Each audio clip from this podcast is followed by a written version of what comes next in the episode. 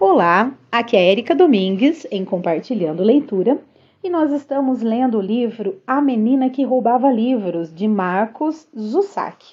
Estamos na parte 4 do livro que tem o título O Vigiador e hoje nós vamos ler mais dois capítulos deste, desta quarta parte. Né? Então a primeira é Uma Preleção para Lísel. Então vamos lá.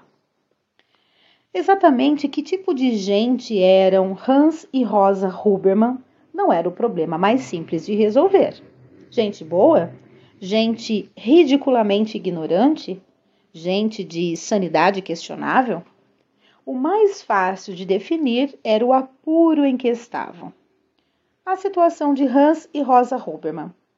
Aflitiva como que, na verdade, assustadoramente aflitiva.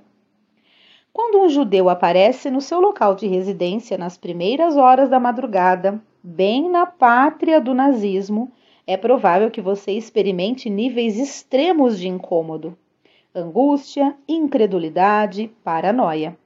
Cada uma desempenha seu papel e cada uma leva à suspeita furtiva de uma consequência não propriamente paradisíaca lhe está reservada no futuro. O medo reluz implacável nos olhos. O surpreendente a assinalar é que, apesar desse medo iridescente, brilhando como brilhava na escuridão, de algum modo eles resistiram à ânsia da histeria. A mãe mandou Liesel embora. Beth Salmensky. A voz foi calma, porém firme, sumamente incomum. O pai entrou minutos depois e tirou as cobertas da cama vazia. Alice Good, Liesel? Tudo bem? Sim, papai. Como você pode ver, temos visita. Ela mal conseguia discernir a silhueta de Hans Huberman no escuro. Ele dormirá aqui esta noite. Sim, papai. Minutos depois, Max Vandenburg estava no quarto, silencioso e opaco. O homem não respirava, não se mexia, mas, de algum modo, deslocou-se da porta para a cama e ficou embaixo das cobertas. Tudo bem? Era o pai outra vez, agora falando com Max. A resposta saiu flutuando de sua boca e se moldou no teto feito mancha. Tamanha era sua sensação de vergonha. Sim, obrigado. Disse-o de novo quando o papai assumiu sua posição costumeira na poltrona ao lado da cama de Lísio. Obrigado. Passou-se mais uma hora antes de Lísio adormecer. Dormiu pesado por muito tempo. A mão a despertou pouco depois das oito. A mão? É, aqui tá escrito a mão, gente. A mão a despertou pouco depois das oito e meia da manhã seguinte. A voz na ponta da mão. Ah, tá. A voz na ponta da mão informou-lhe que ela não iria à escola nesse dia. Ao que parece, estava doente.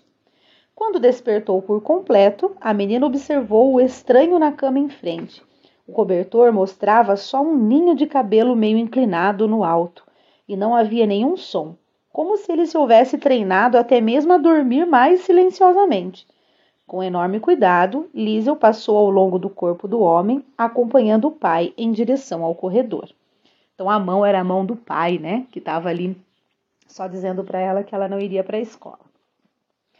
Pela primeira vez na vida, a cozinha e a mãe dormiam. Era uma espécie de silêncio inaugural perplexo. Para alívio de Liesel, só durou alguns minutos. Vieram a comida e o som da mastigação. A mãe anunciou a prioridade do dia, sentou-se à mesa e disse: Agora escute, Liesel. Hoje o papai vai lhe dizer uma coisa.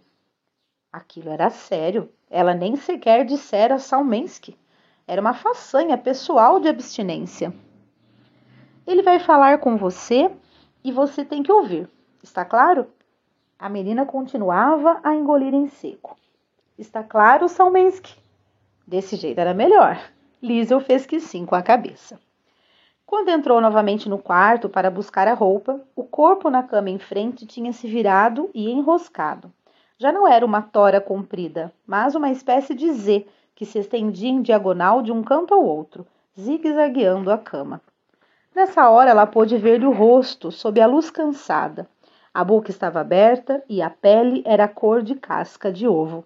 Havia pelos cobrindo os maxilares e o queixo, e as olheiras e as orelhas eram duras e achatadas. Ele tinha o nariz pequeno, mas meio torto. Liesel, ela se virou. Ande logo! Andou em direção ao banheiro. Depois de trocar a roupa e chegar ao corredor, ela percebeu que não iria longe. O pai estava parado em frente à porta do porão. Deu um sorriso muito leve, acendeu a lâmpada e a conduziu para baixo. Em meio às pilhas de mantas para proteger dos respingos e ao cheiro de tinta, o pai lhe disse que se pusesse à vontade. Acenderam-se nas paredes as palavras pintadas aprendidas no passado. Preciso lhe dizer umas coisas. Liesel sentou-se no topo de uma pilha de mantas de um metro de altura e o pai numa lata de tinta de 15 litros. Por alguns minutos ele procurou as palavras. Quando as encontrou, levantou-se para entregá-las, esfregou os olhos. Liesel, disse baixinho. Nunca tive muita certeza de que isso viesse a acontecer, de modo que nunca lhe contei sobre mim, sobre o homem que está lá em cima. Andou de uma ponta a outra do porão com a luz da lâmpada ampliando sua sombra. Ela o transformava num gigante na parede, andando para lá e para cá. Quando Hans parou de andar, a sombra ficou pairando às suas costas, observando. Havia sempre alguém observando. Uh, sabe o meu acordeão? perguntou o pai, e ali começou a história. Hans explicou a Primeira Guerra Mundial e Erich Vandenberg e depois a visita à viúva do soldado caído. O menino que entrou na sala naquele dia é o homem que está lá em cima? Vertitet? Vertitet, entendeu? É uma afirmação, gente, desculpa. O menino que entrou na sala naquele dia é o homem que está lá em cima. Vertitet, entendeu? A roubadora de livros ficou sentada ouvindo a história de Hans Huberman Durou uma boa hora até o momento da verdade, que implicou uma preleção muito óbvia e necessária. Liesel, você precisa escutar. O pai a fez ficar de pé e lhe segurou a mão. Estavam de frente para a parede, sombras escuras e o exercício das palavras. Com firmeza ele segurou os seus dedos. Lembra-se do aniversário do Führer, quando voltamos para casa naquela noite depois da fogueira? Lembra-se do que você me prometeu? A menina fez que sim.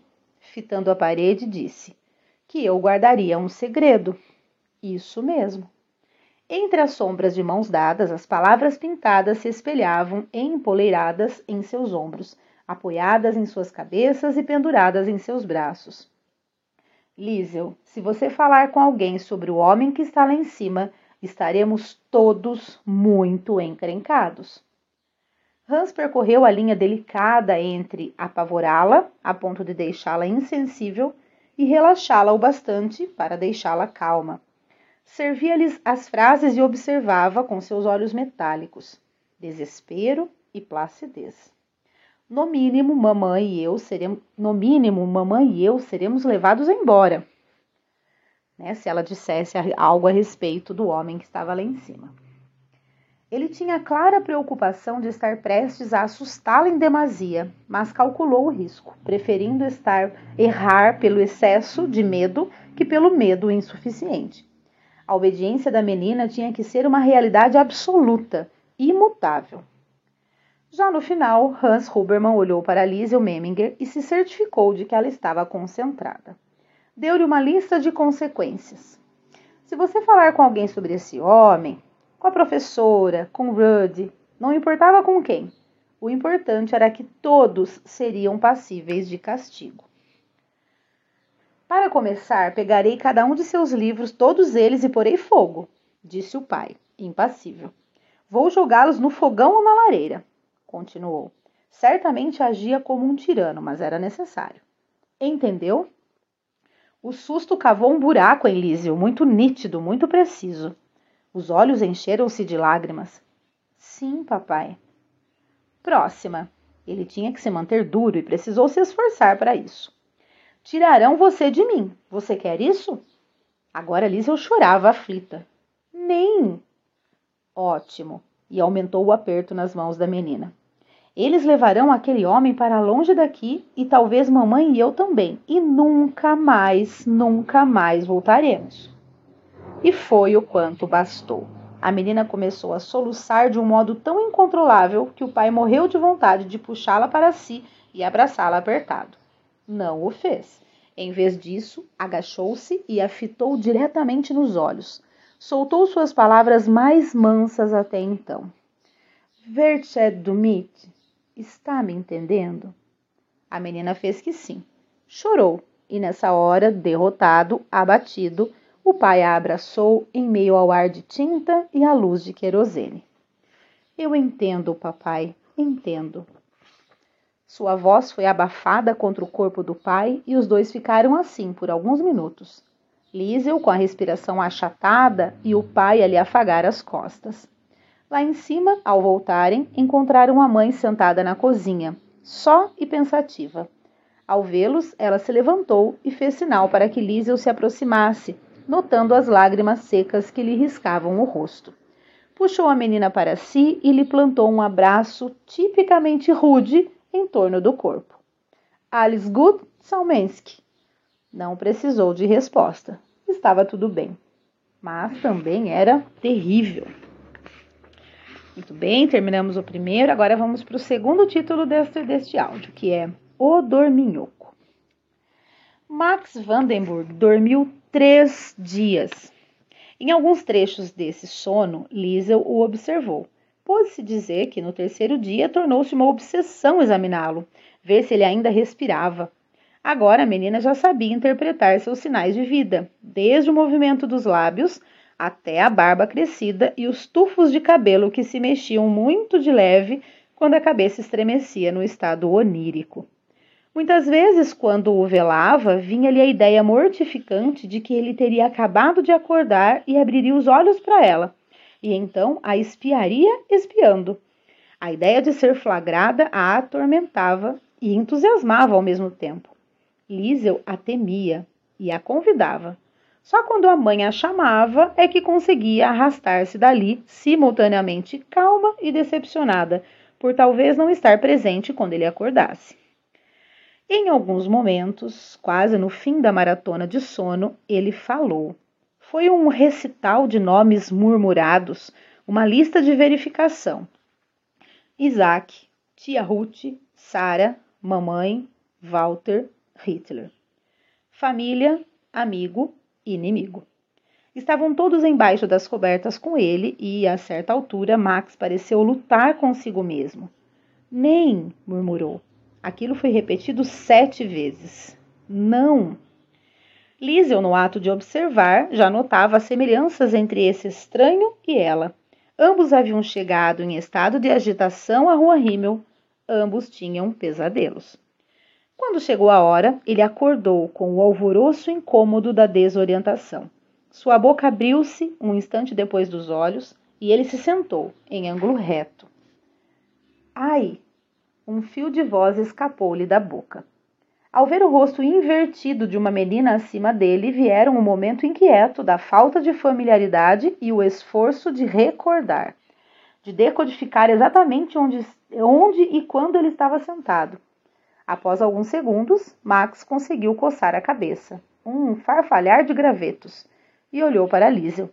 Seus gestos eram fragmentados e, agora que estavam abertos, os olhos eram úmidos e castanhos, densos e pesados. Num ato reflexo, Liesel recuou. Foi lenta demais. O estranho estendeu a mão quente da cama e a segurou pelo braço. Por favor. A voz também a segurou, como se tivesse unhas. Ele a enfiou em sua carne. Papai!